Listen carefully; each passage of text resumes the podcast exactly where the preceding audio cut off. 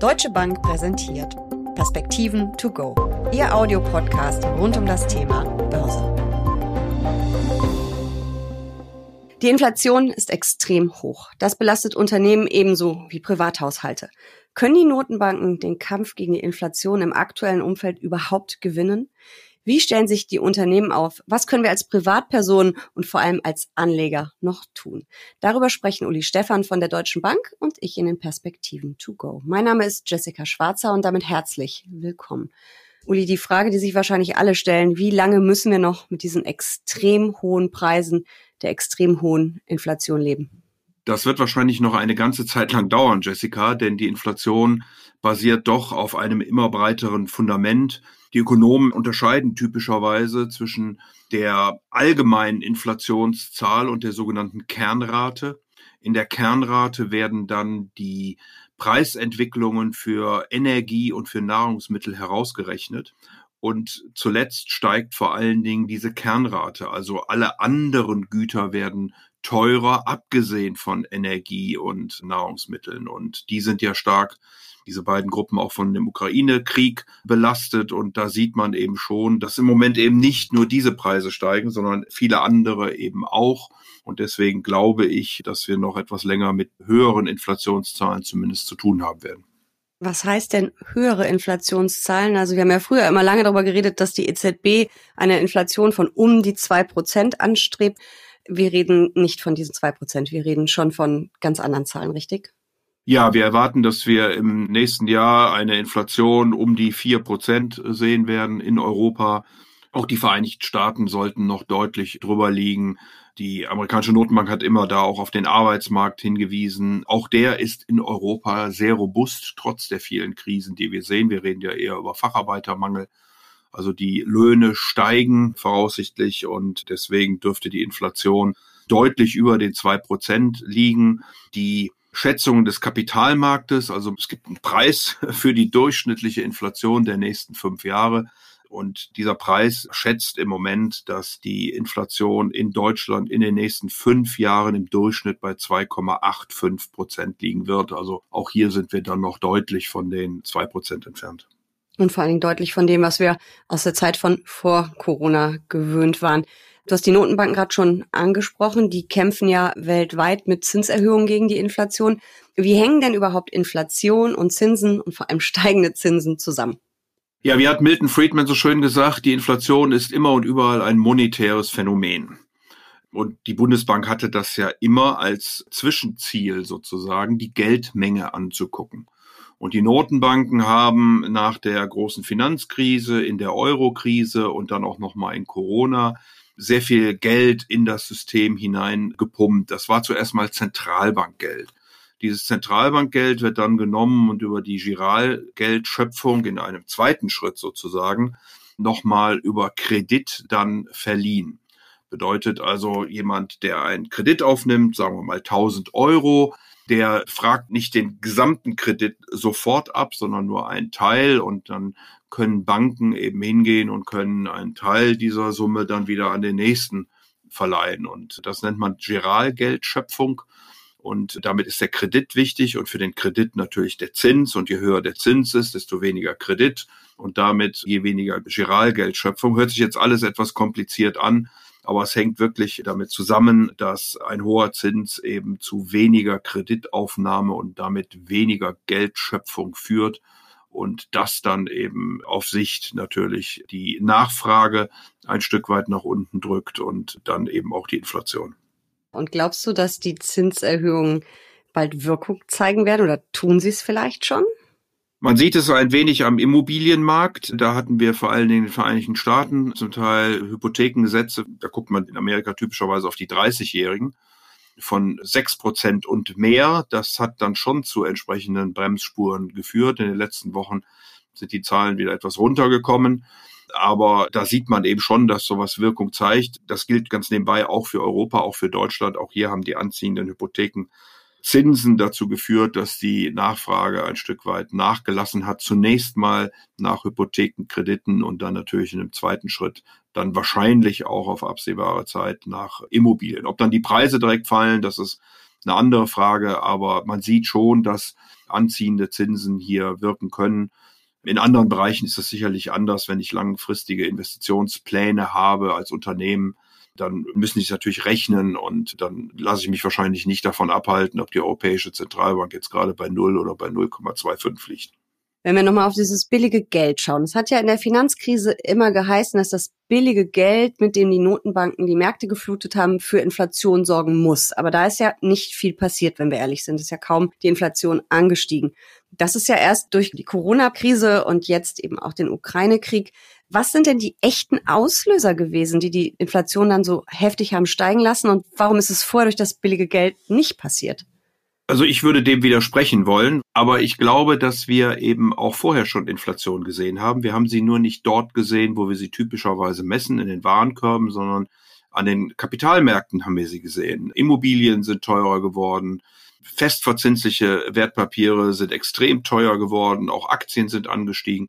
Also die Inflation ist eben nicht wie ein See, in den ein Fluss läuft und wo das ganze Niveau dann gleichzeitig angehoben wird, sondern es kann eben auch an der einen oder anderen Stelle schon Inflation geben und dann braucht es am Ende einen Auslöser. Und letztendlich jetzt der Auslöser waren eben die Lieferketten, die gestört waren und dann vor allen Dingen nochmal der Ukraine-Krieg mit den Energiepreisen, die nach oben gegangen sind. Und das hat dann sozusagen den Funken entzündet und die Inflation eben so sehr getrieben. Und dann kommen dann natürlich diese ganzen Zweit- und Drittrundeneffekte dazu, wo dann Unternehmen sagen, meine Inputpreise sind aber so stark gestiegen, also muss ich auch meine Verkaufspreise entsprechend erhöhen. Dann kommen die Arbeitnehmervertreter und die Gewerkschaften und sagen, die Kaufkraft ist stark gesunken, dann brauchen wir einen gewissen Ausgleich. Das wiederum führt dann zu höheren Kosten bei den Unternehmen, die dann wiederum sagen, dann müssen wir unsere Produkte teuer machen und so weiter und so fort.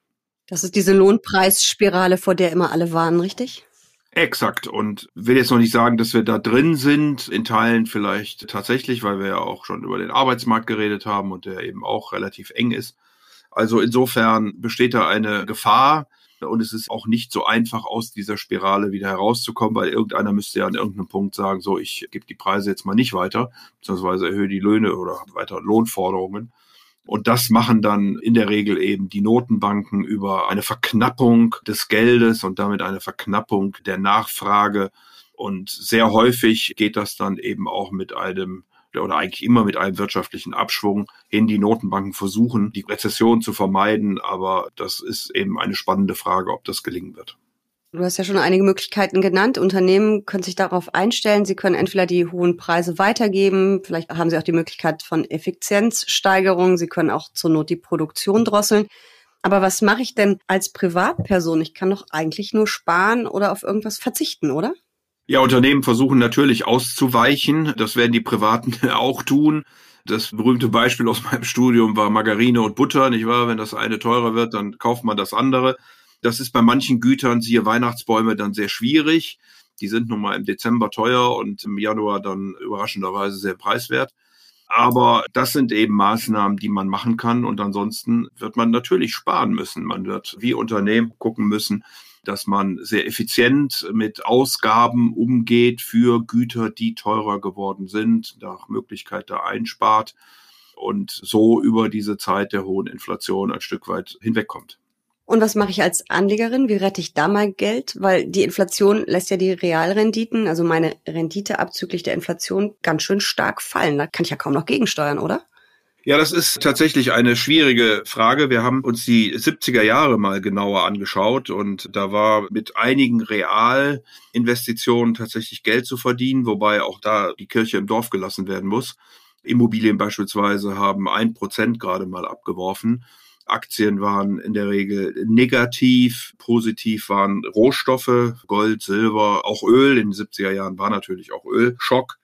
Also das sind sicherlich Maßnahmen, die man eingehen muss, vor allen Dingen dann, wenn die Notenbanken eben nicht ausreichend dagegen steuern. Wenn sie das tun, und in Amerika beispielsweise wird das getan, dann kann man doch die Hoffnung haben, dass sich die Inflation dann auch irgendwann wieder bändigen lässt und wir nicht in solche Szenarien wie Stagflation oder ähnliches hineinkommen. Aber dann müssen die Notenbanken auch deutlich dagegen gehen. So, und dann wären eben dann Aktien sicherlich als Realinvestition richtig, äh, nochmal Immobilien, Rohstoffe, Man kann auf der Anleihenseite dann eher diejenigen kaufen, die den Zins immer wieder anpassen, sogenannte Floater. Vielleicht sogar inflationsgeschützte Anleihen, wenn man sagt, dass die Inflationserwartungen im Moment deutlich zu niedrig sind und dann auch noch in der Zukunft steigen werden. Erklär mal bitte, wie die funktionieren, diese inflationsindexierten Anleihen. Das ist ja eine ziemliche Besonderheit, die kennt vielleicht nicht jeder.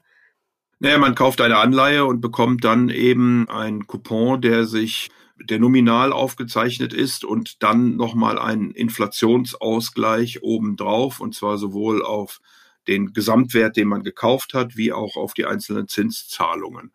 Da wird dann eben immer geguckt, wie hoch ist die Inflation gewesen und dann kommt man das als Zuschlag nochmal obendrauf und insofern ist dann das nominale Investment einer Anleihe eben inflationsgeschützt. Macht es denn vielleicht Sinn, jetzt noch inflationsindexierte Anleihen zu kaufen oder ist das eigentlich schon zu spät, weil man ja davon ausgeht, dass die Inflation doch ein Stück weit zurückkommt? Die inflationsgeschützten Anleihen preisen die Inflationserwartungen ein und man müsste einen Blick auf die Inflationserwartungen haben. Diese sind in den letzten vier, sechs Wochen um etwa ein Prozentpunkt gefallen und wenn man der Ansicht ist, dass sie zu viel gefallen sind und dass die tatsächliche Inflation höher sein wird als zum Beispiel für Deutschland die 2,85 Prozent über die nächsten fünf Jahre, dann lohnt sich es mit Sicherheit, inflationsgeschützte Anleihen zu kaufen. Wenn man anderer Ansicht ist und sagt, die Notenbanken werden sich jetzt vehement dagegen stellen und werden die Inflation sehr schnell wieder auf die zwei Prozent drücken, dann gibt es wahrscheinlich bessere Investments. Insgesamt ist das ja nicht gerade ein besonders tolles Umfeld für Anleger, für Verbraucher, für Unternehmen. Aber immerhin könnte es doch bald wieder Minizinsen auf Spareinlagen geben, oder? Und die Strafzinsen, im Bankerdeutsch nennt ihr das ja Verwahrentgelt, die verschwinden ja auch schon nach und nach. Ja, das ist wohl so. Also die Europäische Zentralbank hat für Einlagen der Finanzinstitute bei ihr selbst, und das macht natürlich jede Bank, wie auch jeder ja Geld bei seiner Bank hält, so halten die Banken Geld bei der Notenbank und sie hat dafür eben einen negativen Zins berechnet, wenn man so will. Also der Einlagesatz war negativ. Und das haben Banken lange Zeit selbst getragen und dann sind sie irgendwann eben dazu gekommen und haben gesagt, die Belastungen sind so groß, dass wir einen Teil davon weitergeben müssen, leider an die Anleger, an die Sparer.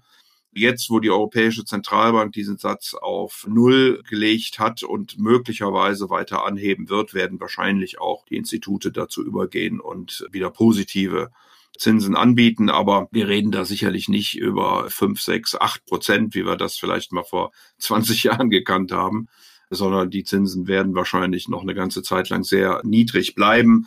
Denn die Europäische Zentralbank hat ja zwar einen überraschend großen Schritt gemacht im Juli, hat aber den Ausblick für die nächsten Notenbank-Sitzungen doch sehr im Nebulösen gehalten und deswegen darf man gespannt sein, ob und wie sehr denn die Zinsen in Zukunft weiter angehoben werden. Und damit bleibt natürlich der Realzins auch weiter negativ. Also das ist schon sehr bemerkenswert, was wir da gesehen haben. Wir hatten zwischendurch mal einen Anstieg in Europa auf minus 0,6, 0,7 Prozent. Wir sind jetzt wieder bei knapp minus anderthalb. Realzins. Da ist viel Volatilität drin und da sieht man eben, wie der Markt ringt um die Frage, schaffen es die Notenbanken und wenn sie es schaffen, die Inflation in den Griff zu bekommen, wie sehr wird das die Wirtschaft in Mitleidenschaft ziehen? Also ich glaube, dass wir diese Diskussion auch noch einige Zeit haben werden.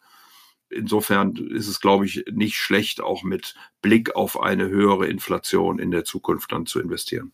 Darüber werden wir auf jeden Fall reden. Danke aber jetzt für diese Perspektiven to go. Aber sehr gern doch.